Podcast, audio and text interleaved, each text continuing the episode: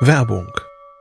Was nervt extrem? Richtig, wenn Webseiten lange laden. Deswegen machst du deine Seiten schnell, indem du an den Web Vitals schraubst. Dabei schwer zu optimieren? Die Time to First Byte. Das hat Mitwald jetzt geändert. Im Managed Cloud Hosting des Agenturhosters bekommst du eine genaue Analyse deiner Time to First Byte. Du siehst erstmals, über welche Hebel du die KPI verbessern kannst. Teste jetzt 30 Tage kostenlos. Alle Infos unter www.mitwald.de/heise.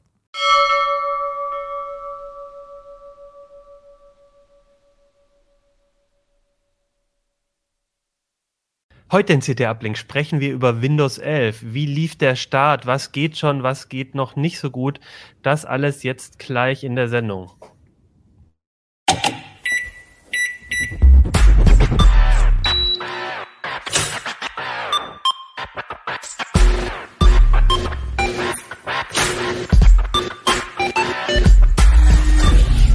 CT Uplink. Hey, herzlich willkommen bei CT Uplink. Mein Name ist Achim Bartschok und wir haben eine neue CT, die CT Nummer, uh, da bin ich jetzt gar nicht mehr zu sehen, die CT Nummer 22. Und ihr seht das schon, ähm, wir haben viele spannende Themen in der CT. Ähm, wir haben zum Beispiel einen Schwerpunkt über gefälschte Handys, äh, autonome Drohnen, Waffensysteme, ATX-Next-Teile im Test. Wir haben Starlink getestet, finde ich auch super spannend. Aber ihr seht schon ganz oben, das Hauptthema ist Durchstarten mit Windows 11 und darüber wollen wir auch heute in der Sendung reden. Davor aber kurz ein Wort von unserem Sponsor. Dell Technologies bietet IT-Technologielösungen, die genau auf die Kundenbedürfnisse zugeschnitten sind, sowohl für Verbraucher als auch für Unternehmen jeder Größe. Von Notebooks, PCs und Zubehör über leistungsstarke Workstations bis hin zu Server, Storage, Cloud-Lösungen und Services. Besuchen Sie uns online unter dell.de slash kmu-beratung und chatten Sie mit unseren ExpertInnen online. Ja, Willkommen bei CT Uplink. Ich habe heute zwei Gäste, mit denen ich über Windows 11 reden möchte. Das ist ähm, gerade sehr aktuell, weil diese Woche der Rollout von Windows 11 kam und ähm, da kamen jetzt schon so die ersten äh, Stimmen von ähm, Usern. Wir können uns das ein bisschen angucken. Ich würde gerne ein bisschen darüber reden, wie lief der Start, aber auch nochmal auf das Thema Hardwareanforderungen, die ganze Geschichte mit TPM, welche CPUs ähm, funktionieren damit. Und auch ein bisschen die Frage, ist es wirklich fertig geworden? Wie fertig ist es geworden? Und noch einen Blick auf die Features und Versionen werfen. Das mache ich gemeinsam mit zwei Kollegen, die bei uns Experten für das Thema auch sind, nämlich zum einen ähm, Christoph Windeck, der bei uns in der, im Hardware-Ressort ist und dort sehr viel sich äh, auseinandergesetzt hat mit Windows 11 und auf welchen Rechnern es überhaupt läuft und nicht. Hallo, Christoph. Ja, hallo.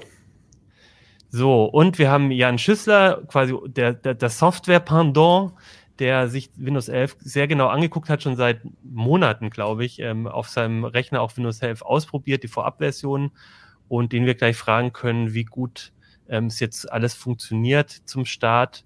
Hallo Jan. Moin. Ja, schön, dass ihr beide dabei seid. Ähm, das, genau, wir hatten, glaube ich, in der in einer ähnlichen Konstellation schon vor einigen Monaten auch eine Sendung. Und da war das alles noch eine, äh, ging es vor allem um Vorabversion, die Microsoft schon zur Verfügung gestellt hat, zum Beispiel an Entwickler. Und jetzt seit dieser Woche, also wir zeichnen heute am 7. Oktober auf und am 5. Oktober war der offizielle Release. Und das bedeutet, wir haben jetzt schon zwei Tage gesehen, wie ähm, der, die Veröffentlichung von, von Windows 11 funktioniert hat, welche Probleme die Leute so haben. Und meine erste Frage an euch wäre auch tatsächlich, wie lief der Start bisher? Ja, für meinen Eindruck lief das äh, lief nicht viel, weil an, äh, an Upgrades über Windows Update, äh, also ich habe noch keinen Rechner gesehen, der es da direkt bekommen hat. Ich hatte einige neuere Rechner gesehen, ähm, wo man's, äh, wo man eine Info bekommt, dass Windows 11 jetzt da ist und dass es vorbereitet wird und ähm, dann doch äh, die letzten Prüfungen laufen und so weiter und dass man dann doch bald damit rechnen könne, dass man ein konkretes Upgrade-Angebot bekommt. Ähm, ja, ansonsten kann man natürlich ähm, auch mit anderen Methoden äh, aktualisieren, also entweder indem man es einfach mit einem Upgrade-Tool forciert oder durch eine saubere Neuinstallation. Ja. Ja, also, also runterladen kann man es schon, um es konkret zu sagen, oder? Genau. Richtig. Genau. Also es gibt Sie haben es auch ein bisschen gesplittet. Bei Windows 10 war es ja so, dass es ein Upgrade-Tool gab und dann das ähm, Media Creation Tool, was ja eigentlich dafür da sein sollte, ursprünglich nur einfach eine ISO-Datei zu erstellen, was dann kurz Zeit später erweitert wurde, auch um die Funktion direkt einen USB-Stick zu äh, befüllen und irgendwann dann auch relativ schnell die Funktion bekommen hat, auch den Rechner, auf dem man es startet, direkt zu aktualisieren, wo man immer so ein bisschen sich gewundert hat, okay, warum bieten sie dann noch ein separates Upgrade-Tool an? wenn das Media Creation Tool das auch kann. So, und diese Funktion haben sie jetzt wieder auseinandergepflückt bei Windows 11. Gibt es ein Upgrade Tool, äh, das wirklich nur dafür da ist, den Rechner, auf dem man startet, zu aktualisieren und äh, den ganzen Datensatz dann direkt dafür herunterlädt. Und das ähm, Media Creation Tool, mit dem sich ISO-Dateien oder USB-Sticks erstellen lassen. Mit den USB-Sticks kann man dann natürlich trotzdem auch Rechner aktualisieren. Aber es ist ganz spannend, weil normalerweise läuft es ja, ne, wenn man irgendwie neues Spiel, neues Spiel-Release ist, dann ist an dem Tag, an dem es rauskommt, kann man halt auf, äh, auf, äh, auf die Website, auf die Hersteller-Website gehen oder auf Steam oder so und dann lädt man es runter und dann brechen die Server zusammen, weil alles gleichzeitig machen. Das, äh, Microsoft scheint das eher zu versuchen, so ein bisschen zu entzerren. Also ich habe auch geguckt bei mir, ich habe es jetzt auch noch nicht angeboten bekommen. Das heißt, es wird jetzt nach und nach bei den Leuten aufpoppen als Update-Angebot. Aber wenn man jetzt sagt, man möchte es unbedingt ausprobieren, kann man das eben selber, ähm, selber anstoßen mit dem Update-Tool. Und dann kriegt man auch die jetzt die Release-Version, also noch keine Vorab-Version mehr, sondern die, die quasi jetzt fertig ist. Genau, das ist die offizielle ähm, freigegebene, naja, nennen wir es mal fertige Version von Windows 11, ja. Okay, über das Thema, wie fertig die wirklich geworden ist, würde ich gleich mit euch reden. Aber vielleicht davor noch der Schritt, weil ich glaube, das ist so der Aufreger, ähm, der jetzt in den letzten Wochen und Monaten am, am größten war, das Thema Hardware-Voraussetzungen. Also der, der große Aufreger. Zum einen ähm, gibt es Voraussetzungen, was ähm, Security-Chip angeht, TPM, aber zum anderen auch äh, CPUs. Und da wäre meine Frage, ähm, ist das jetzt ähm, so gekommen, wie, wie das auch angekündigt war von Microsoft? Also gibt es bestimmte Geräte, auf denen läuft Windows 11 einfach nicht, weil die, die CPU zu alt ist oder weil bestimmte Voraussetzungen nicht da sind? Oder kann man das trotzdem installieren? Wie sieht das genau aus? Was soll ich erstmal sagen? Also, Schieß los. Ich gehe eigentlich davon aus, dass die allermeisten Menschen, die von Windows 10 auf 11 umsteigen wollen, ähm, den bequemsten Weg gehen wollen, nämlich über das Windows Update, dass man es da angeboten kriegt, wie jetzt schon diese Funktionsupgrades vorher.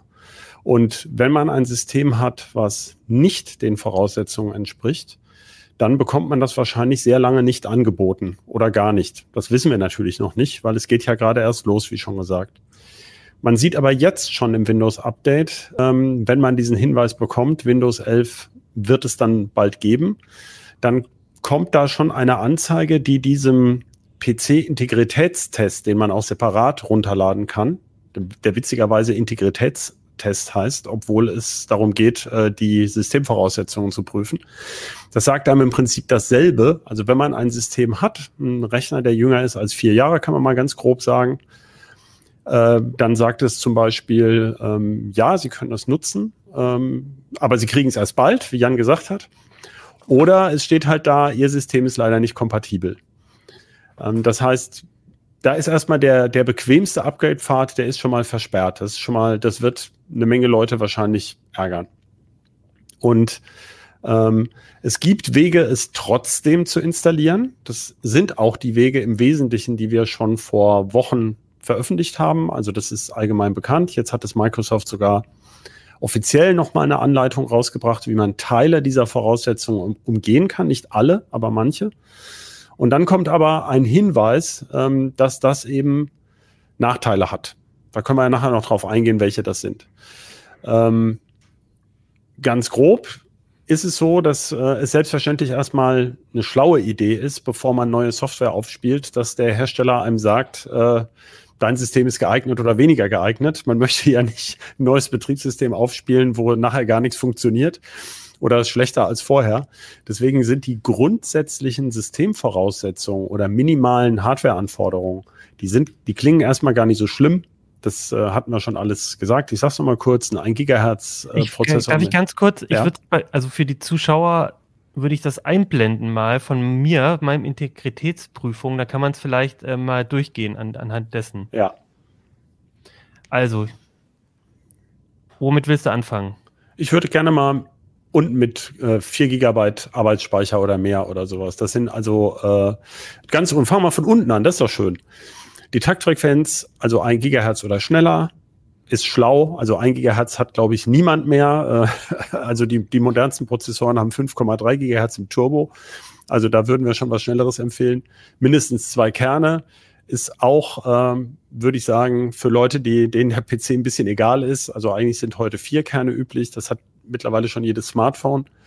Ähm, dann der Systemdatenträger ist 64 Gigabyte oder größer, mhm. ähm, wo inter interessanterweise nicht gesagt wird, wie viel freie Kapazität man braucht, sondern der Datenträger muss 64 Gigabyte insgesamt haben. Da raten wir auch dringend zu. Ähm, hier fängt es so ein bisschen an, dass Geräte, die noch im Handel sind, so langsam rausfallen, na, oder die noch im Einsatz sind. Denn es gab ja diese Billig-Notebooks mit so einem 32 Gigabyte Flash-Modul. Und die sind also an dieser Stelle schon mal raus. Ähm, aber die meisten anderen dürften eigentlich mehr äh, Platz auf der SSD oder Festplatte haben. Jetzt kannst du schon mal ein bisschen hochscrollen mit dem Arbeitsspeicher.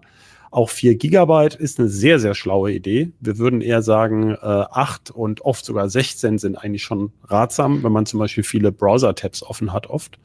Ja, natürlich ja, 32. Und jetzt kommen die Haken, zu dem Prozessor kommen wir gleich mal, denn das ist der, jetzt kommen die, die, äh, na ganz oben steht noch was Einfaches, sagen wir es mal so rum, dieser PC unterstützt den sicheren Start, bedeutet UEFI oder UEFI Secure Boot. Unter dem ist es eher bekannt. Äh, das hat Microsoft für PCs, die mit Windows ausgeliefert wurden, schon seit ungefähr 2013 empfohlen. Das dürfte also auch bei vielen PCs kein Problem sein und lässt sich sehr oft, also bei PCs, die überhaupt die Voraussetzungen erfüllen, auch umstellen. Das kann ein bisschen nervig sein, aber das geht. Da muss man also keine neue Hardware verkaufen, um es so zu sagen. Ja, und jetzt kommen die zwei hakeligen Sachen. Wobei wir mit diesem TPM 2.0, also ein Trusted Platform Module nach der Spezifikation 2.0, TPM 2.0, ähm, ist auf deinem PC vorhanden, wie man hier sieht. Und ähm, das ist auch bei sehr vielen PCs schon der Fall. Äh, leider sind die nicht immer automatisch aktiv, aber die ich wollte gerade sagen, ich musste das tatsächlich aktivieren erst im, im BIOS nochmal. Genau. Ähm, ich bevorzuge ja den Begriff BIOS Setup, um mal hier rumzupenibeln. Aber äh, wie auch immer. also man kann es bei vielen PCs, die überhaupt die Voraussetzungen erfüllen, eigentlich bei fast allen, wenn wir gleich zu dem Prozessor kommen, kann man das aktivieren und hat dann auch. Dadurch eigentlich jetzt irgendwelche Nachteile, dass ich es äh, aktiviert habe? Meiner Meinung nach nicht, aber es wird von manchen Menschen sehr kritisiert. Äh, die vermuten da eine sozusagen eine Art Verdongelung der Plattform wobei ich diese Kritik ähm, nicht so ganz nachvollziehen kann, weil das könnte man auch an anderen Parametern festmachen. Ähm, das TPM ist eigentlich etabliert seit vielen Jahren und die Kritik ist oft nicht sehr fundiert. Also die beruht zum Teil auf Halbwissen. Ähm, aber äh, es gibt halt Leute, die, die wollen das nicht haben. Äh, aber wie gesagt, Windows 11 äh, erfordert es jetzt. Es gab auch eine Frage ganz kurz ähm, bei äh, ähm, Kino hat ja auch auf bei CT 3003 ein Video dazu gemacht und da gab es die Frage von dem Nutzer, ob man, wenn man das Mainboard oder CPU tauscht, ob so ein aktives TPM dann Probleme machen kann. Ja, genau in einem Fall, wenn man BitLocker aktiv hat, also die Festplattenverschlüsselung. Da sollte man unbedingt, unbedingt, unbedingt, man kann es nicht oft genug sagen, diesen Wiederherstellungsschlüssel der, wenn man BitLocker selbst aktiv einrichtet, dann ähm, wird so ein ähm, kryptischer Schlüssel angezeigt, also ein langer, langer Code. Den sollte man sich unbedingt ausdrucken oder irgendwo aufschreiben, aber besser ist ausdrucken und ähm, wo äh, physisch ablegen und damit kann man nämlich das entsperren. Damit kann man tatsächlich auch von mit der verschlüsselten SSD oder Platte von einem System aufs nächste umziehen. Braucht man auch, wenn man mal ein Firmware-Update vom TPM machen muss, was zum Glück sehr selten ist. Äh, oder eben, wenn das Mainboard abbraucht. Ne? Das ist also, das ist übrigens genau dafür gedacht, das TPM, äh, für das, unter anderem für BitLocker, um die Daten an die Plattform zu binden, wenn man so will, mal salopp gesagt. Damit keiner die Platte dir klaut und dann woanders einbaut und dann dort deine Platte versucht irgendwie auszulesen oder so. Ganz genau. Dafür ist es gedacht. Vor allem ist das für Notebooks wichtig. Also bei Desktop-PCs, die in einem abgeschlossenen Raum stehen, kann man sich noch streiten. Aber bei Notebooks ist das heute eigentlich Stand der Technik, wird auch unter Linux, unter anderen Betriebssystemen, auch bei Apple macht es ja auch so, äh, empfohlen. Eine sogenannte Data at Rest Verschlüsselung, so nach dem Motto, dass wenn ich da sensible Daten drauf habe, dass man also nicht direkt da dran kann, ein, ein böser Mensch. Aber wir haben den wichtigsten Punkt noch nicht besprochen. Das ist der, der am meisten Ärger verursacht, wenn er nämlich nicht erfüllt ist. Das ist der Prozessor. Und da hat, waren wir alle sehr überrascht, wie hart die Anforderungen sind. Denn ähm, dieses ganze Gewäsch mit der Prozessor muss ein Gigahertz und zwei Kerne haben. Ähm, das erübrigt sich im Grunde, denn Microsoft hat zwei sogenannte Kompatibilitätslisten für AMD und Intel-Prozessoren veröffentlicht. Das sind einfach lange Listen. Da sind Prozessoren drauf, die ungefähr seit Ende 2016 eingeführt wurden. Äh, und wenn der Prozessor nicht auf einer von dieser Liste steht, also AMD oder Intel, es gibt ja auch ARM-Chips, aber da gibt es nur so wenige, da lohnt sich die Liste nicht. Ähm, äh, da kann man dann sagen, das merkst du dann schon, ob der kompatibel ist oder nicht. Äh, also auf jeden Fall diese AMD und Intel-Prozessoren, wenn der Prozessor da nicht draufsteht, dann sagt eben sowohl das Windows Update als auch diese PC-Integritätsprüfung. Dein PC ist nicht für Windows 11 oder dieser Prozessor wird von Windows 11 nicht unterstützt. Und man kann jetzt sehr lange rätseln, was das nicht unterstützt genau bedeutet. Aber klar ist erstmal, man hat einerseits bekommt man sehr wahrscheinlich das automatische Upgrade nicht angeboten. Und zum zweiten wenn man es trotzdem macht mit den Tricks, weiß man nicht, was dann passiert. Im schlimmsten Fall kann es eben sein, dass Microsoft nach einer Weile Sicherheitsupdates einstellt. Und dann ist der ganze Umzug im Grunde für die Katz. Weil du ohne die Sicherheitsupdates, gerade bei Windows auch, oder eigentlich immer, willst du ein Betriebssystem nicht betreiben, wenn du diese Security-Updates nicht bekommst. Genau, dann würden wir dringend dazu raten, bei Windows 10 zu bleiben. Äh, das wird ja auch noch weiter unterstützt bis 2025. Oktober 2025 ist die offizielle Aussage von Microsoft. Das heißt noch vier Jahre ab jetzt. Und ähm, ein Betriebssystem ohne Sicherheitsupdates, äh, wie gesagt, es steht nicht da, du bekommst keine Sicherheitsupdates mehr, um das nochmal ganz klar zu sagen, sondern sie sind nicht berechtigt äh, zu Sicherheitsupdates. Also Microsoft scheut hier die direkte Aussage, was es unglaublich schwer macht, irgendwelche Tipps zu geben. Man kann jetzt also hoffen oder noch warten oder also der sichere Weg ist einfach bei Windows 10 zu bleiben zunächst. Du hast aber gesagt, manche dieser Voraussetzungen, die kann man, wenn man quasi manuell so ein Up, das ähm, Update auf 2000, äh, 2000, auf Windows 11 ähm, einspielt, dann geht es trotzdem und bei manchen aber nicht. Bei wel, also welche müssen erfordert sein, damit du es überhaupt drauf bekommst? Genau, man kann zum Beispiel gerade das TPM und den Prozessor. Das kann man ähm, rauspatchen, sozusagen, die, die, die Negativliste. UEFI muss es unbedingt sein. Es kann kein 32-Bit-Prozessor mehr sein, zum Beispiel. Also es gehen sowieso nur 64-Bit-Prozessoren. Und wenn man zu wenig RAM hat und so, dann geht es eben auch nicht.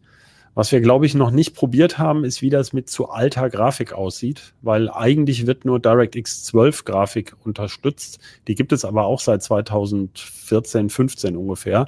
Die würde sich ja, eine Grafikkarte könnte man ja auch nachrüsten. Das wäre jetzt auch noch eine Frage gewesen. Also eine Möglichkeit wäre ja auch aufzurüsten, aber ich vermute mal, gerade bei den CPUs, bedeutet es ja dann sehr schnell, dass ich eigentlich, wenn ich eine, wenn ich eine nicht kompatible CPU habe und eine kompatible CPU einbauen will, dass ich wahrscheinlich auch ziemlich schnell dabei bin, äh, Mainboard Neues einzubauen und dann äh, eigentlich irgendwann sagen muss, ich brauche jetzt eh einen komplett neuen Rechner, oder? Ja, es gibt einen Sonderfall, wo es eigentlich auf den ersten Blick ganz easy aussieht. Also bei Intel ist es wirklich so, wie du sagst. Es gibt ähm, keinen, also das ist mein derzeitiger Stand, ähm, es gibt kein Intel-Board, das sich mit einem kompatiblen Prozessor aufrüsten lassen würde. Einfach aus dem Grund, weil der nächste kompatible Prozessor oder der älteste kompatible Prozessor einfach nicht in die Fassung, äh, in die Mainboard-Fassung passt, die es vorher gab. Ähm, aber bei AMD, da ist es im Prinzip möglich, also wenn man einen Desktop-PC von AMD mit einer Fassung AM4 hat, auf dem Board. Die gibt es seit einigen Jahren. Und da ist ähm, also besonders ärgerlich für die Freunde des äh, AMD Ryzen 1000, äh, der damals 2016, 17 ähm, sehr beeindruckend AMDs äh, Comeback sozusagen war, also womit sie so zu, zu neuer Stärke aufgelaufen sind. Ausgerechnet der wird nicht unterstützt. Aber auf sehr vielen Boards mit einem 4 kann man im Prinzip einen Ryzen 2000 oder 3000, 4000, 5000, das hängt vom Board ab. Da muss man ganz genau gucken, dass man da in der CPU-Kompatibilitätsliste beim Bordhersteller guckt, welchen kann ich reinstecken. Wir würden dazu raten, mindestens einen Ryzen 3000 aus dieser Generation zu nehmen, ähm, weil nämlich da noch so ein paar äh, Schwierigkeiten im Hintergrund liegen äh, von der Performance her einer bestimmten Funktion. Also der Ryzen 2000 geht im Prinzip, aber der 3000 wäre geeigneter. Und jetzt kommt das große Aber. Ausgerechnet diese Prozessoren, die sind nicht so gut verfügbar beziehungsweise relativ teuer. Also man ist da, wenn man einen Quad-Core haben will, was eben empfehlenswert wäre, habe ich ja vorhin schon angedeutet, ist man schnell bei 170, ja, 150, 170 Euro. Gut, wenn es nur der Prozessor ist, ähm, man kann den Kühler, der passt im Prinzip noch und so und ähm, auch das RAM natürlich, ähm, kann man sagen, kann ich machen. Ähm, aber ähm, leider sind die eben im Grunde ein bisschen idiotisch teuer, auch durch die aktuelle Chipknappheit ist das bedingt. Ähm, und natürlich wird das jetzt auch äh, natürlich gepusht. Also viele Leute wollen, wollen aufrüsten und man zahlt da, wie so oft beim Upgrading, ähm, äh, ein bisschen viel Geld dafür, finde ich, wenn man jetzt einen vier Jahre alten Rechner hat. Also das muss man sich überlegen. Wäre da deine Empfehlung dann eher zu sagen, vielleicht läuft man dann halt weiter einfach zwei, drei Jahre noch mit Windows 10 und kauft sich dann vielleicht eh irgendwann dann einen neuen Rechner, weil der insgesamt so ein bisschen zu alt ist. Also jetzt, ist im Moment, da würde ich sowieso ganz dringend zum Abwarten raten, wenn man ein nicht kompatibles System hat. Und bei AMD kommt noch ein lustiger Effekt dazu. Also AMD hat heute eine Meldung rausgegeben, dass ausgerechnet diese Ryzen, die ja wirklich gute Prozessoren sind, mit Windows 11 noch ein kleines Problemchen haben, äh, nämlich leichte Performance-Einbußen, in, vor allem in Spielen. Ähm, äh, die reden von bis zu 15 Prozent. Das finde ich jetzt nicht wahnsinnig tragisch. Äh, und je mehr Kerne man hat, desto weniger wird man spüren. Aber ähm, das ist natürlich ein bisschen doof jetzt auch. Also äh, das ist, äh, wie soll man sagen, also da kommt, die haben schon angekündigt, das lässt sich ähm, sehr sicher patchen. Also das, das geht einfach darum, wie Windows 11 oder der, der Scheduler von Windows 11, der sozusagen dem Prozessorkern die Aufgaben zuteilt, da ähm, mit dem Prozessor umgeht. Das wird sich wahrscheinlich leicht korrigieren lassen, aber die Korrektur ist eben noch nicht da. Also ich würde überhaupt jetzt nicht hektische Entscheidungen fällen äh, und lieber erstmal mit Windows 10 weiterarbeiten, genau. Und, und ist es aber jetzt nicht seltsam, dass das jetzt nach dem Start erst rauskommt? Also mich wundert es ein bisschen, ich meine, wozu machen die so eine lange Phase, so eine Testphase und dann, wenn sie es am, äh, am Tag releasen, dann zwei Tage später fällt ihnen auf, oh, da haben wir Performance-Probleme, hätte ich eigentlich erwartet, dass die schon längst ähm, ja, gut, ich, was soll ich dazu sagen? Ich meine, AMD baut wirklich sehr schöne Prozessoren, hat es aber immer wieder geschafft, über die eigenen Schnürsenker zu fallen. Aber gut, ähm, ich meine, Intel kriegt ja nicht mal die Prozessoren raus. Also insofern, ja klar, ist das. Also das ist total bekloppt, natürlich. Also um es mal klar zu sagen, wir haben uns hier auch wirklich beömmelt, weil äh, man, man fasst es eigentlich nicht, wie blöd man sich anstellen kann. Aber äh, ja, so ist es halt nun mal. Aber das ist ja oft beim Start eines neuen Betriebssystems. Äh, es fällt dann vielen erst hinterher auf, ach herrje, da hätte ich doch mal. Also wir kennen die genauen Gründe jetzt nicht. Ähm, es ist meiner Meinung nach auch müßig, darüber zu spekulieren, weil man wartet halt den Patch ab, was soll man sonst tun? Äh, und dann wird es auch wieder laufen. Also ich meine, die haben halt ein hohes Interesse, dass das auch klappt. Es stehen ja bald neue Prozessoren an, äh, wo es wichtig ist, dass die Performance stimmt. Und ich glaube, AMD wird sich beeilen, das gerade zu biegen. Wie ist denn so allgemein das Gefühl bei euch, ähm, wie fertig das System jetzt ist? Ähm, Jan hat ja schon ein bisschen angedeutet, dass, dass er da noch so ein bisschen, also es klang so, als wärst du ein bisschen skeptisch. Wenn ihr jetzt anguckt, so die finale Version, ähm, habt, sind euch solche Sachen auch aufgefallen, Performance-Probleme oder fehlen Sachen oder wie sieht's da aus für euch? Naja, das ist ähm, nicht mehr ganz so schlimm, äh, wie es noch im Artikel steht. Im Heft ist also Microsoft hat tatsächlich zum Release-Tag offenbar eine Funktion, die, ähm, die, die wir im, im Heft noch äh, beschrieben hatten als derzeit kaputt.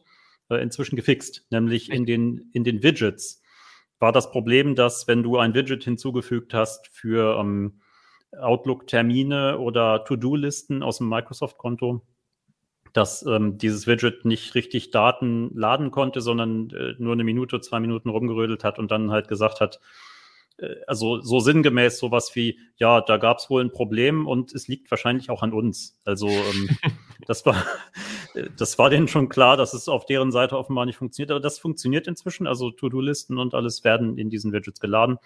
Ähm, was ich jetzt noch nicht gescha geschaut hatte, war die ebenfalls kritisierte ähm, Auswertung der Newsfeed-Präferenzen, die im Test eigentlich nie ordentlich geklappt hat. Ihr habt ähm, quasi, ihr habt beim Test ähm, logischerweise, also wir, wir, produzieren das Heft ja, also es dauert ja dann immer ein bisschen, bis es von aus unserer Schreibmaschine äh, quasi an den Kiosk oder an den Briefkasten kommt.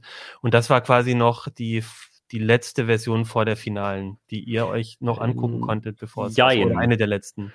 Das war die zu dem Zeitpunkt als Preview deklarierte Version, mhm.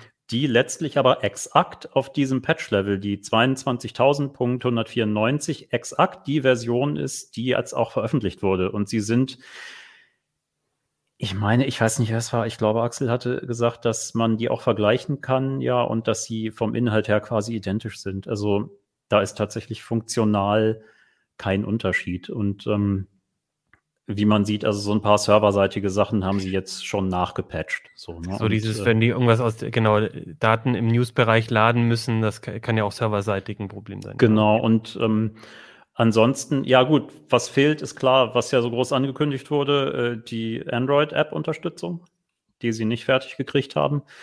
Ähm, die sie jetzt auch erst angekündigt haben, nach dem Motto, ja, das wird dann im Laufe des nächsten Jahres dann zuerst mal für Insider in einer frühen Version zum Testen bereitstehen. Insider muss man vielleicht immer noch mal sagen, heißt das Insider-Programm von Microsoft für Entwickler und ja, Leute, die dann ein bisschen früher drauf gucken wollen. Interessierte, interessierte Leute auch einfach, ja, die es entweder vorab testen müssen äh, für Firmenzwecke oder so oder auch Privatleute, die einfach Lust haben, sich das vorher anzugucken und Beta-Testing zu machen. Ja. Genau. Und, und, da, ähm, und, da, würde es genau. darum gehen, ähm, Android-Apps quasi direkt ähm, laufen zu lassen, Windows 11. Es gibt natürlich, es gibt ja so Software-Möglichkeiten, das auch selber, also es gibt äh, dritte, äh, dritte Hersteller sozusagen, die das auch anbieten. Könnte man also auch auf anderem Weg machen, aber es soll halt direkt mit drin sein, ne?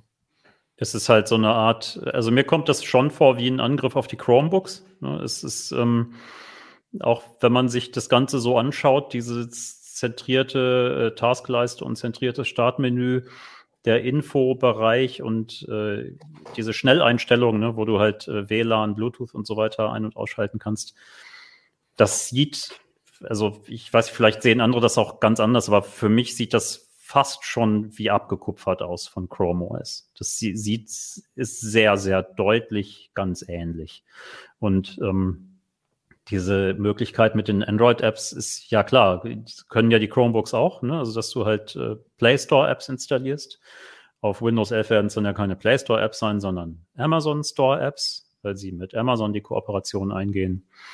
Ähm, genau, das ist so der Plan und ich äh, habe mich auch schon gefragt, ob die Funktion überhaupt jemals kommt. Ne? Also wenn sie schon ankündigen, naja, das wird dann im Laufe des nächsten Jahres zum Testen bereitstehen äh, ich bin ein bisschen skeptisch, aber ich vermute schon, dass sie es irgendwann einbauen werden. Ich bin momentan nur noch nicht sicher, ob es überhaupt das Funktionsupdate Ende nächstes Jahr wird oder ob es noch länger dauert. Gucken. Ein Thema, was jetzt auch zum Release bei mir so mir aufgefallen ist, ist das Thema HVCI, äh, Hypervisor, Hypervisor. Äh, Hypervisor-based Code Integrity. Ja, da ging's ja, gab es ja auch die Frage, ob es äh, zu Performance-Bremsen, also eine Performance-Bremse ist irgendwie. Äh, wisst ihr da schon irgendwas? Kann man da irgendwas jetzt in der finalen Version sehen? Gibt es ja. da Probleme? Nein, also ja, es gibt Performance-Einbußen, aber die sind nicht gigantisch. Vielleicht ganz kurz, was das für eine Funktion ist. Die hängt eng mit UEFI Secure Boot und dem TPM zusammen. Microsoft möchte, was ja schlau ist, wenn man ähm, im Security-Bereich mal immer so ein bisschen guckt, äh, wie viele Angriffe, Ransomware, Zero-Day-Exploits und sowas es gibt. das Betriebssystem auch bei Windows 11 eben deutlich ähm, in der Sicherheit verstärken.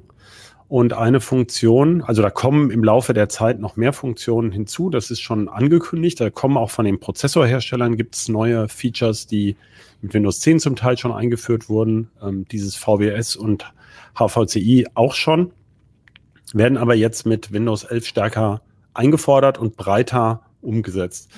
Und ähm, VBS, also virtualisierungsbasierte Sicherheit, das muss ich mal ganz langsam sprechen, ähm, hat auf Englisch heißt es Virtualization Based Security. Das ist ein Konzept, das gibt es auch bei Cloud-Servern. Äh, und es erinnert ein bisschen, das kennen manche vom Smartphone, dieses ARM Trust Zone. Das heißt, man richtet im RAM des Systems eine Art sichere Enklave ein. Also abgeschotteten Bereich, wo andere Programme nicht so ohne weiteres reingucken können. Das hat übrigens auch ein ganz bisschen was mit diesem Spectre und Meltdown, also mit diesen Seitenkanalangriffen zu tun. Die, aber wie soll man sagen, das ist ein allgemeiner Trend überall im, im, äh, im Computing, dass man solche sicheren Enklaven einrichtet. Und da kann man dann Sachen, also besonders sicherheitskritische Dinge noch ein bisschen sicherer tun. Zum Beispiel Passwort-Hashes prüfen. Oder auch, natürlich lässt sich das auch verwenden, um DRM, also ähm, Digital Rights Management, äh, alias Kopierschutz oder irgendwelche Manipulationen mit der Plattform ähm, noch härter abzusichern. Das ist nicht direkt dafür gedacht, aber man kann dann natürlich genauer prüfen und man kann das schlechter aushebeln. Das soll zum Beispiel auch ähm, Anti-Cheat-Software für, für Gamer stärker ähm, im System verankern. Und ähm, man kann sich das vorstellen, deswegen heißt es ja virtualisierungsbasiert, wie so eine winzige virtuelle Maschine, in der möglichst wenig Code läuft äh, und die von außen nicht so gut ähm, erreichbar ist. Äh, die wird dann da automatisch mit eingerichtet und da findet eben diese sogenannte, also Microsoft nennt das Kern, äh, Core Isolation, Kernisolierung, so heißt das auch. Das findet man in Windows 10 schon oder auch in Windows 11 unter Gerätesicherheit, so heißt das in der Systemsteuerung. Und ähm, wenn das System die Voraussetzungen erfüllt, also EUIFI Secure Boot und äh, TPM 2.0 und auch die Virtualisierung aktiviert ist, also die Hardware-Virtualisierung des Prozessors im BIOS-Setup zum Beispiel, dann ist das automatisch an bei Systemen. Erstmal diese Kernisolierung. Und dann gibt's da noch so ein Häkchen, die heißt eben ähm, Speicher-Integrität oder eben Memory Integrity. Und dahinter verbirgt sich dieses berühmte HVCI, also Hypervisor Based Code Integrity. Und da guckt sozusagen Microsoft, äh, das Windows immer mal nach, ob eine App überhaupt laufen darf. Ähm, also ob die Signaturen stimmen und so weiter in diesem abgeschotteten Bereich. Und das scheint, ich habe es noch, ehrlich gesagt, habe ich noch nicht ganz durchdrungen, wie es genau funktioniert, aber ähm, Microsoft hätte gerne, das auch einer der Hintergründe für diese Prozessorauswahl. Es gibt ein Hardware-Features in Prozessoren seit ungefähr drei Jahren. Ähm, diese Abkürzungen würden jetzt bei weitem zu weit führen, aber damit kann der Prozessor in Hardware bestimmte Speicherbereiche markieren. Zum Beispiel, äh, manche haben das schon mal gehört, No Execute, also ausführbar oder nicht ausführbar oder Kernel-Speicher oder User-Mode-Speicher. Ähm, und wenn das in Software gemacht werden muss, weil der Prozessor das nicht kann, dann soll es eben stärker bremsen. Ähm, und da gibt's erste Benchmarks. Also wir haben auch schon was gemessen. Wir haben festgestellt, zum Beispiel beim Schreiben auf eine SSD, also wenn man das Memory Integrity, äh, nein, ich sage immer, Speicherintegrität eingeschaltet hat, da muss man dann immer rebooten, dann äh, geht die Schreibleistung der SSD bei zufälligen Zugriffen etwas runter. Ja, das sind aber keine riesigen Veränderungen. Also gibt es einen Grund, also sollte ich es dann vielleicht einfach deaktivieren, damit ich das gar nicht erst passiert, oder habe ich da einen Nachteil? Tja, also meine Kollegen aus der Windows-Fraktion sagen ja immer, man soll so viele Sicherheitsfeatures wie möglich aktivieren.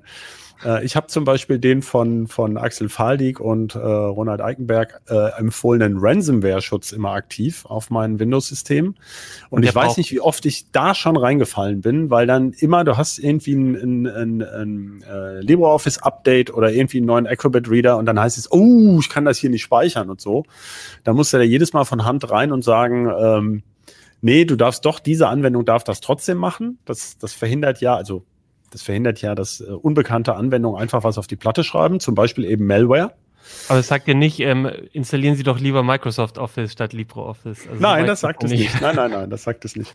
Also insofern, ähm, ja, das, es geht um eine Balance aus Benutzbarkeit und Sicherheit. Da geht es ja überall drum, auch bei Zwei-Faktor-Authentifizierung und so weiter. Ähm, und ähm, ja, tendenziell ist es ja erstmal gut, dass ein Betriebssystem diese Hardware-Features auch nutzt, um die Sicherheit hochzuschieben. Ähm, einer der, also eigentlich würde ich sagen, mit den Performance-Einbußen kann man leben von dieser Speicherintegrität. Es gibt einen schwerwiegenden Hinderungsgrund. Alle Treiber auf dem System müssen dafür geeignet sein. Und das ist nämlich zum Beispiel auch eine der Voraussetzungen von Windows 11, die so ein bisschen im Hintergrund steht. Ähm, man braucht ähm, Treiber, die nach eben einem jüngeren Windows äh, Driver Model programmiert sind und die zum Beispiel eben nicht beliebig im Hauptspeicher rumschreiben, sondern dem System vorher sagen, ich möchte übrigens diesen oder jenen Speicher benutzen und dann nicht heimlich was anderes tun. Ähm, äh, das dient eben auch dazu, dass bestimmte Angriffe deutlich schwieriger werden, äh, also Malware-Angriffe von außen. Und ähm, ja, und es gibt natürlich auf älteren Systemen eben noch Hardware, die solche Treiber noch nicht hat und dann kann man das auch nicht aktivieren oder das System stürzt sogar ab. Bei einem Testsystem war auch ein BIOS-Update nötig. Das ist vielleicht auch nochmal erwähnenswert, dass man ähm, auch nach einem neueren BIOS gucken sollte, wenn man umsteigen möchte.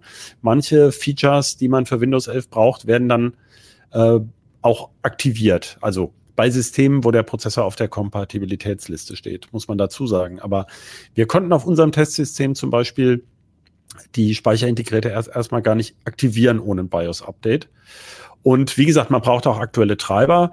Zum Beispiel für Grafikkarten gibt es die auch schon. Es gibt ähm, freigegebene Windows 11 Treiber von ähm, äh, Nvidia, AMD und Intel für diese Grafikkarten, die da überhaupt in Frage kommen. Und glaubst du, weil wir hatten ja vorhin das Thema ähm, AMD-Performance-Einbußen geht mit einem Patch. Ist das was, was in dem System so drin steckt, dass ähm, man das auch damit wird leben müssen, was du gesagt hast, SSDs beim Schreiben und so? Oder ist das was, was auch mit einem Update vielleicht ähm, korrigiert werden kann, weil man es ein bisschen schlauer. Ähm, das kann ich dir nicht sagen. Okay. Da, da bin Ab ich mir. Also grundsätzlich war es zum Beispiel so, vielleicht sollte man das auch noch dazu sagen.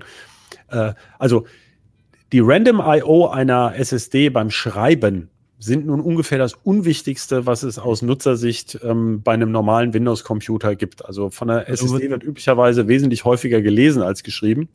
Deswegen Und merkt man es wahrscheinlich auch nicht. Also man, man merkt davon gar nichts. Also außer man hat eine ganz spezielle Anwendung. Und ähm, äh, worauf wollte ich hinaus? Was ja schön war, war Windows 11 war zum Beispiel beim Schreiben, also bei, genau bei diesem Benchmark sogar schneller als Windows 10. Also in, wir haben es jetzt bisher erst mit wenigen SSDs gemessen, aber das waren ungefähr 25, 30 Prozent. Das ist ja schön. Und davon fielen dann ein paar Prozent eben wieder weg, ja, wenn man es aktiviert hat. Also es ist eigentlich gar nicht der Rede wert. Ähm, äh, aber wie gesagt, es ist, geht vor allem hier um Treiberkompatibilität äh, bei diesen Sicherheitsfeatures. Und das ist tatsächlich eine Riesenumstellung. Also ähm, man muss halt sich immer klar machen, wo das herkam, Windows. Also wir haben ja vor Jahren die Diskussion bei XP oder bei noch älteren Versionen gehabt. Ich meine, aus heutiger Sicht schlägt man die Hände beim Kopf zusammen, was da den, der Software alles erlaubt war. Das ist ja sicherheitsmäßig gar nicht in den Griff zu kriegen. Deswegen ähm, ist das schon die richtige Richtung. Und ich meine, Schauen wir mal zum wichtigsten Konkurrenten von äh, Microsoft, das ist Apple. Apple macht es genauso radikal ne? und sagt halt, äh, jetzt hast du hier ähm, macOS so und so viel und dann geht halt dies und jenes nicht mehr. Äh, also äh, ganz klar, also es, es ist ein bisschen ein Schritt in diese Richtung, aber andererseits natürlich war Windows halt genau dafür beliebt, dass alles Mögliche lief oder sich irgendwie hinbiegen ließ. Also es ist, äh, da liegt so ein bisschen vielleicht der Bruch. Mhm. Kann, läuft dein Rechner schon mit Windows 11 eigentlich? Meiner? Ja.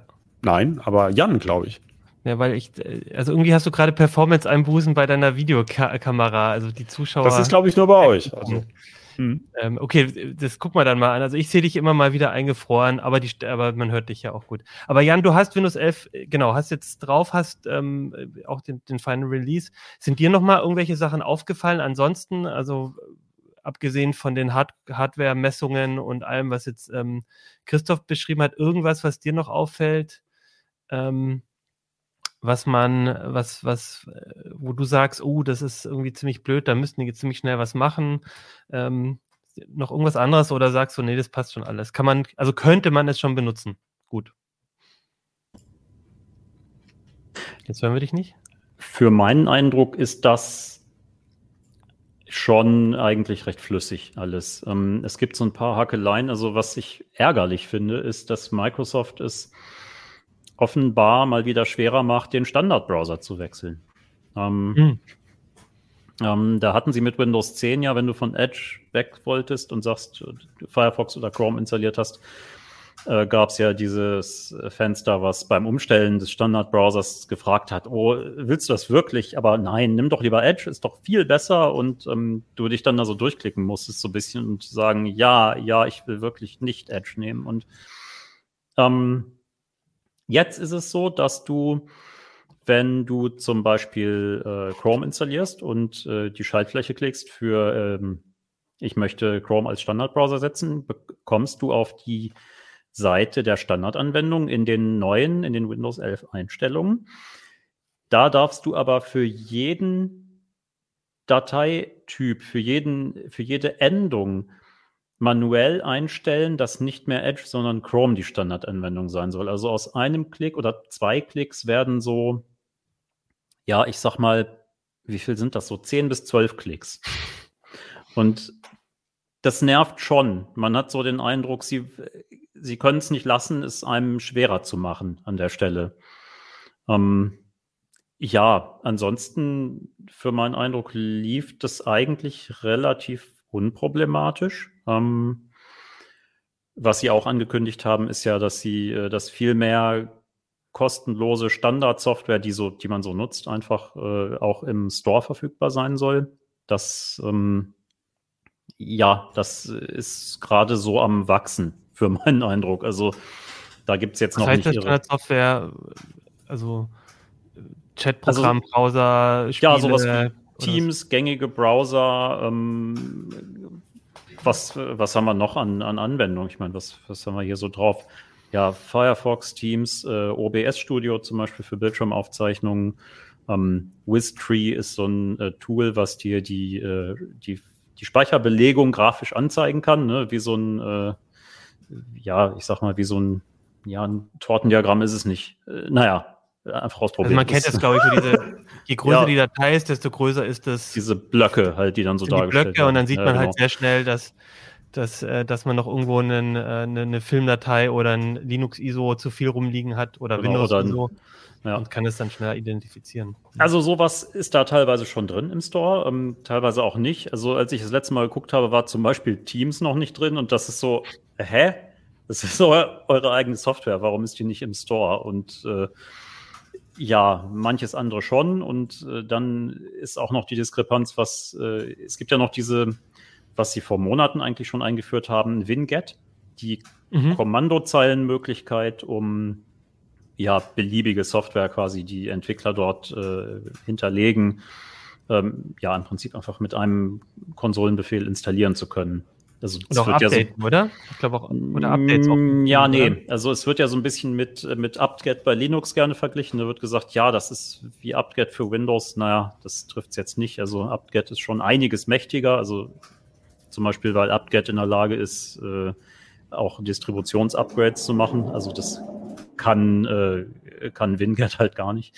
Ähm, aber äh, leider ist es auch so, dass alles, also dass der die schon reichhaltige Auswahl mittlerweile, die du über Winget bekommst äh, auf der Kommandozeile, nicht sich auch im Store wiederfindet. Okay. Also ich hatte so ein bisschen gehofft, dass der Store einfach nur äh, die, die Funktion dann so eine Art GUI-Interface äh, für für Winget mhm. wird. Und das ist leider nicht so. Also die Entwickler müssen es dann auch noch im Store bereitstellen. Weil das ist ja schon auch so ein Thema, weil letztendlich, also meine Wahrnehmung ist so mit, mit, dem, mit dem Windows oder Microsoft Store, ich weiß gar nicht, wie der genau heißt, ähm, dem, also mein Gefühl ist, den benutzt ja auch kaum einer. Ne? Man ist es ja gewohnt, man holt sich die Software irgendwo auf der Webseite von dem ähm, Hersteller von der Software, ganz anders äh, bei, bei, bei, bei Mac oder bei, beim Smartphone.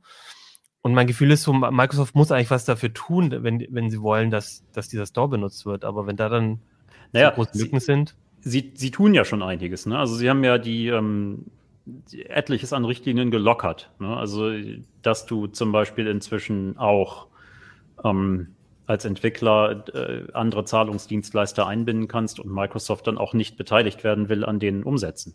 Ne, das, mhm. ähm, da sind sie schon deutlich lockerer und dass du eigentlich so ziemlich alles an Anwendungen da hochladen kannst, was du willst. Also ob das jetzt äh, PWRs, Progressive Web Apps sind oder klassische Win32 oder, oder ähm, das ist schon deutlich gelockert. Ähm, das wird einfach dauern, bis das, äh, bis das befüllt wird, wirklich von, von den Anbietern. Also Dauert aber auch schon ganz schön. Also ich, wann haben die denn eingeführt mit also gibt es ja, Ende 7 oder sogar schon? Oder weiß ich gar nicht. Wann gibt's Nein, den Store, den Store haben sie mit Windows 8 eingeführt. Und oder Windows 8, ja. Ich meine, die, ich meine, die Möglichkeit für äh, Universal Apps, also UWP-Apps, äh, haben sie, ich meine, mit 8.1 kamen die, obwohl sie mit Windows 10 erst richtig bekannt wurde. Ähm, da war es ja aber wirklich ein sehr strenges System, dass du zwingend eine UWP-App programmieren musstest, die halt auch einfach, seien wir ehrlich, meistens so aussieht, dass kein Mensch sie benutzen will. Und was jetzt neu ist, was sie, ja, ich möchte meinen, seit Ende Juni freigeschaltet hatten, ist, dass du als Entwickler wirklich x-beliebigen Code hochladen konntest. Also deine Win32-Anwendungen, die du ansonsten über deine Homepage vertreibst, auch im Store bereitstellen kannst. Das Was ist wirklich ja relativ neu. Wegen, wegen der Updates halt auch, ne? Was schön wäre wegen der Updates, wobei ähm, da mein Eindruck ist, dass vieles sich nach wie vor trotzdem auf die Software-interne Funktion verlässt. Ist halt nicht optimal. Ähm, ja, ein Vorteil ist trotzdem, also wenn man mal davon ausgeht, dass wirklich viel Software dort verfügbar wird irgendwann, ein, ein wünschenswerter Zustand wäre, dass du halt nach einer, äh, nach einer Neuinstallation zum Beispiel, oder wenn du einen neuen Rechner kriegst, du halt nicht auf 30 Download-Seiten deinen ganzen Krempel zusammensuchen musst. Immer mit dem Risiko, äh, ist das jetzt wirklich die richtige Seite, von der ich das runterlade? Ist das auch der Entwickler oder hm. bin ich da gerade irgendeinem äh, irgendeinem Fake aufgesessen und jubel mir irgendwelche äh, Viren oder Adware auf dem PC. So, ne? Das ist ja eigentlich ein Haupt, äh, Ansatz, weswegen dies eine ganz schicke Idee ist mit dem Store. Aber was Christoph, was Christoph anspricht, finde ich auch ganz wichtig. Also man ist es einfach gewohnt, auch von seinem äh, Smartphone, egal ob jetzt Android oder iOS, man ist einfach gewohnt, dass man eigentlich nicht mehr irgendwie kontrollieren muss, ob eine Software, ähm, ob es ein Update gibt oder man oder das ist ja noch das Allerschlimmste, irgendwie jede Software seinen eigenen Update äh, Pro Prozess hinterlegt, damit äh, der immer im Hintergrund läuft, um zu gucken, irgendwie, ob es ein Update gibt, sondern so eine zentrale Stelle, die auch ein bisschen gucken kann, gibt es ein Update für eine Software? Und das wäre für mich auch eine Hoffnung äh, oder ein, ein, ein Argument, so, ein, so, einen zentralen Store zu benutzen, dass ich nicht mehr, ähm, nicht mehr darauf achten muss, dass mein was ich, Editor oder so oder meine Screenshot-Software irgendwie hoffnungslos veraltet ist. Ja, aber da ja, ist, das, das liegt ja nicht, genau, das liegt ja nicht an Microsoft, ja, ja. Sondern ähm, da kann man sich jetzt lange streiten. Also ich finde, das, das ist ja auch, das trifft ja auch zum Beispiel diese Sicherheitsdiskussion. Ähm, Microsoft versucht ja damit Apple eben näher ranzukommen, die ähm, schon seit Jahren jetzt ihren T2-Chip da einbauen und die ganze SSD verschlüsseln, ob du möchtest oder nicht. Und ähm, äh, wo du auch bei macOS ist die Diskussion ja auch, dass immer mehr ähm, in den Store gedrängt wird. Aber das ist ja an, auf der anderen Seite genau das Unterscheidungsmerkmal dieser ich sag mal, großen klassischen Betriebssysteme wie, wie Windows und macOS und, und ähm, viele Linux-Distributionen, dass du halt ähm, die, äh, die Software frei installieren kannst. Das ist ja auch okay. Aber äh, ich benutze seit vielen Jahren äh, LibreOffice zum Beispiel und, und auch ein paar andere ähm, Shareware oder Free, äh, oder Open Source Tools. Und eben das Updating, das ärgert mich maßlos. Da musst du regelmäßig eben noch ähm, von Hand 300 Megabyte und dann heißt es ja, du hast diese Version und jetzt gibt es diese Version, aber willst du nicht vielleicht diese Version? Nein, ich will einfach nur das Update. Und die es nicht mal schaffen, also seit Jahren wird da ein Update-Tool mit installiert, was nicht funktioniert und so. Das ist natürlich usability-mäßig auch eine Katastrophe und ähm, führt natürlich dazu, dass das Leute frustriert, ähm, also die das benutzen, also ganz unbedarfte Nutzer, die das alles gar nicht kennen und die braucht aber ja Microsoft. Also das ist ja, ähm, die müssen ja diese, diese, also wenn das weitergehen soll, die beschreiben die Software ja nicht für uns alte Knacker, äh, die seit äh, 30 Jahren mit, mit Windows arbeiten und sagen, ja, ich möchte das aber so haben, sondern ähm, da es geht ja darum, Leute eben weiterhin von Windows zu überzeugen, die halt nur Smartphones und Tablets und so weiter kennen.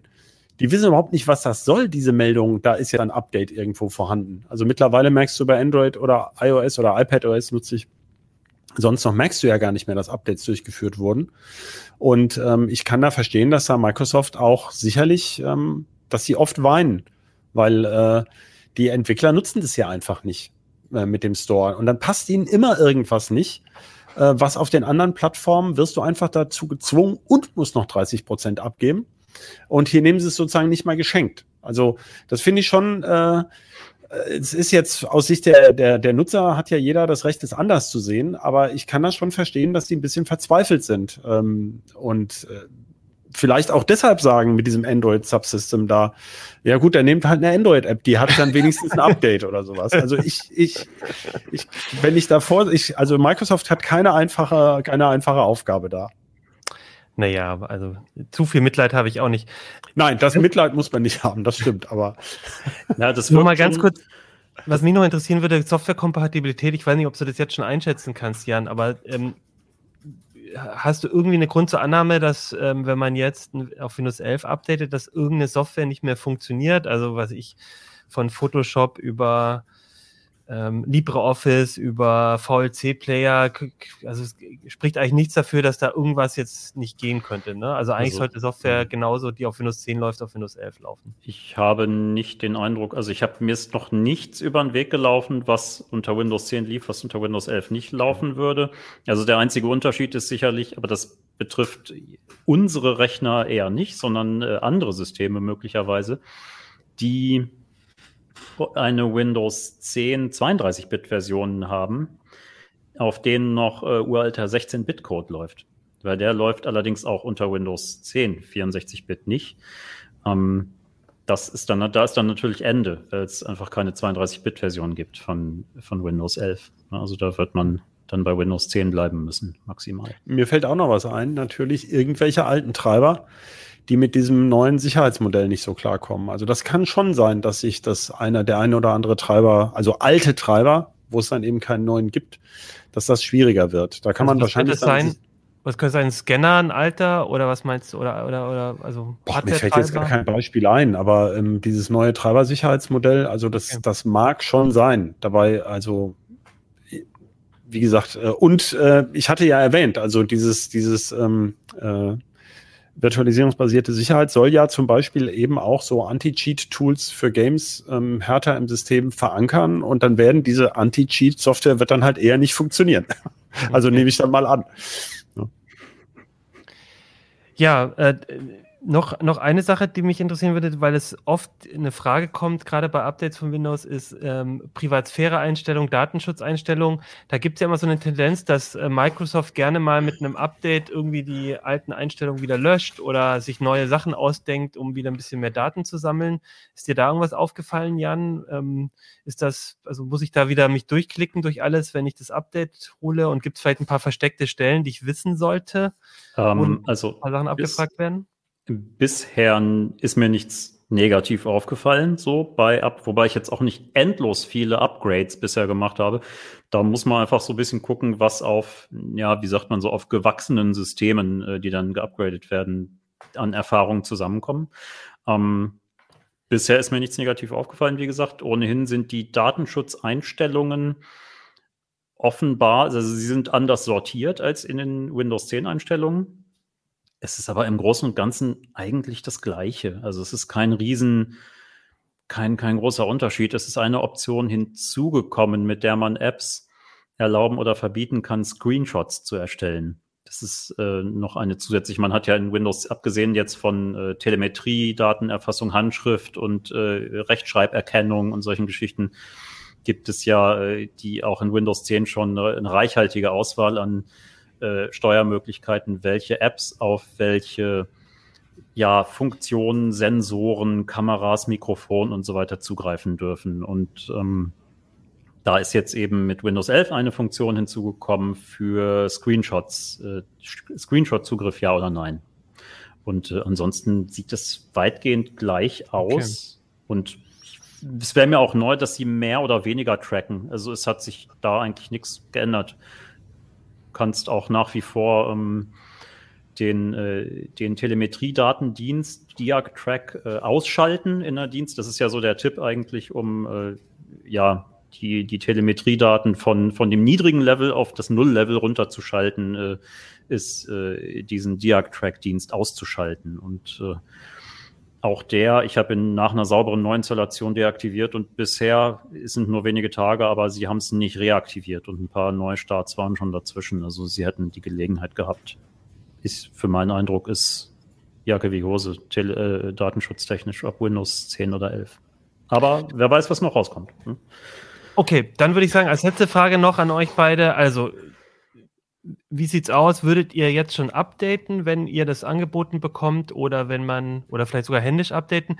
Die, die, die eine Teilantwort haben wir ja schon gegeben, nämlich wenn ihr ein System habt, das noch nicht unterstützt wird, das kein TPM hat, äh, das keine, oder TPM 2.0, das keinen CPU hat, habt ihr schon gesagt, ratet ihr davon ab, aktuell abzudaten. Aber wenn ich jetzt mein Rechner zum Beispiel, der ist total ähm, ready vor Windows 11, sage ich mal, würdet ihr sagen, wenn ich jetzt Lust habe, ähm, lieber trotzdem nochmal warten oder Achim, installier es endlich? Ich würde das wirklich davon abhängig machen, wie, wie wichtig dieser Rechner im Alltag ist. Also generell von den Funktionen her, vom Upgrade, äh, von den Upgrade, äh, von der, sag mal, von der Stabilität her dieses ganzen Systems würde ich sagen, ja, du kannst es machen.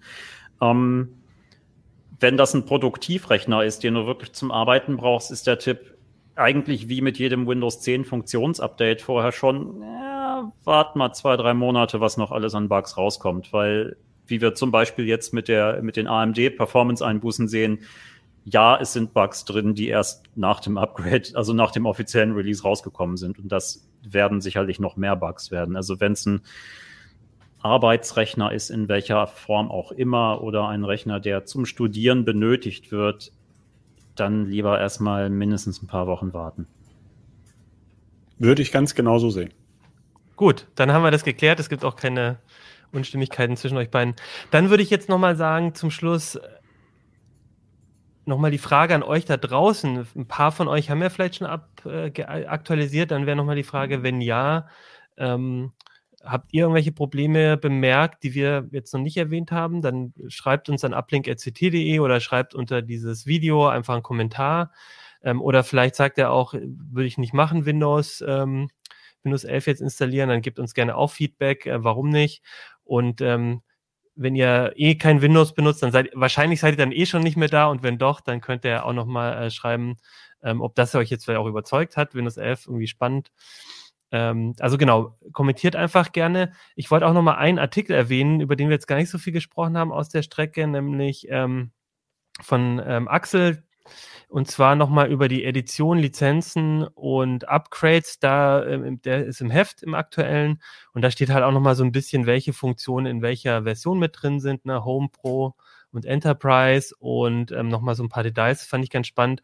Und über die Themen, über die wir jetzt äh, mit, die ich mit euch gesprochen habe, da gibt es natürlich auch nochmal ausführliche Artikel im Heft, also sehr empfehlenswert. Und dann würde ich jetzt nur noch kurz ein paar Kommentare aus der letzten Sendung noch gleich ähm, besprechen. Und da, ähm, Christoph, halte dich bereit, da ist auch einer, den du mir beantworten musst. Aber davor gibt es noch mal kurz ein Wort von unserem Sponsor. Dell Technologies bietet IT-Technologielösungen, die genau auf die Kundenbedürfnisse zugeschnitten sind, sowohl für Verbraucher als auch für Unternehmen jeder Größe. Von Notebooks, PCs und Zubehör über leistungsstarke Workstations bis hin zu Server, Storage, Cloud-Lösungen und Services.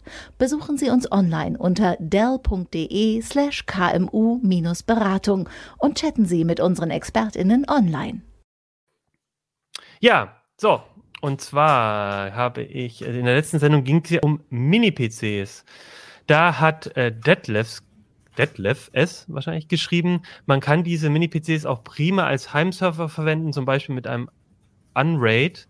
Und da haben wir auch schon mal drüber geschrieben und VMs und Docker-Container drauf laufen lassen, denn das Ding noch irgendwo in einem äh, Schrank oder einem äh, Kommode zu verstecken, dann ist das quasi als Home-Server ideal. Und Paul Meyer hat aber gesagt, er findet Mini-PCs ähm, also das für hohe Preise, das findet er überteuert, nämlich ist es häufig äh, deutlich teurer als ein normaler PC und eigentlich hat und schlechter zu kühlen und man hat eigentlich ähm, unterm Schreibtisch immer genug Platz auch für einen richtigen PC. So, und dann äh, gab es hier noch die Frage, äh, die, die, Bitte von Lagrimo, bitte den Bauvorschlag Optimal PC für den 7 Watt Mini, das ist ja auch ein Mini-PC, aktualisieren. Müsste ja die nächsten Wochen vielleicht auch im Heft kommen, sagt er oder sie. Christoph, wie sieht's aus? Gibt es da ein Update? Ähm, ich weiß nicht, was die Kollegen machen. ja, sind das nicht deine, ist das nicht dein Team? Muss er ja, ja, aber ähm, was die im optimalen PC machen, haben sie völlig freie Hand. Und ähm, wir, äh, wir haben eigentlich auch schon mehrere Updates von diesem ja. 7 Watt Mini ja gemacht. Also äh, den gibt's ja zum Beispiel, das war ja so ein Tipp. Ähm, eine der skurrilen Effekte war ja, äh, dass mittlerweile ja Intel oft ein günstigeres Angebot hat als AMD, was früher genau andersrum war. Und vor allem bestimmte Prozessoren, die zwar nicht jetzt so toll fortschrittlich sind, aber eben äh, letztlich geht's ja darum, dass er zum Beispiel Windows 11 kompatibel ist und dass er halt schnell genug ist. Ähm, ein Quad-Core zum Beispiel gibt, kriegt man im Moment günstiger von Intel in aktuellen als von AMD, also je nachdem genau, wo man da guckt. Und da hatte Carsten Spille ähm, auch schon mal was gemacht dazu, so, zu so einer kleinen Büromaschine. Und soweit ich das sehe, gibt's da eigentlich nicht viel abzudaten, weil ähm, die allerneuesten, ich weiß nicht, wie das bei dem Desk Mini ist, ob die allerneueste Version schon mit diesem Ryzen 5000 klarkommt. Und da gibt's eigentlich diese Billigversionen nicht von. Ähm, beziehungsweise die sind so teuer, dass man da eigentlich keinen 7 Watt PC mitbauen möchte. Deswegen ist das alles ein bisschen schwierig. Also wir können nur Bauvorschläge machen mit Teilen, die man überhaupt kaufen kann. Und das ist dieses Jahr sowieso super ärgerlich äh, in Bezug auf die Grafikkarten.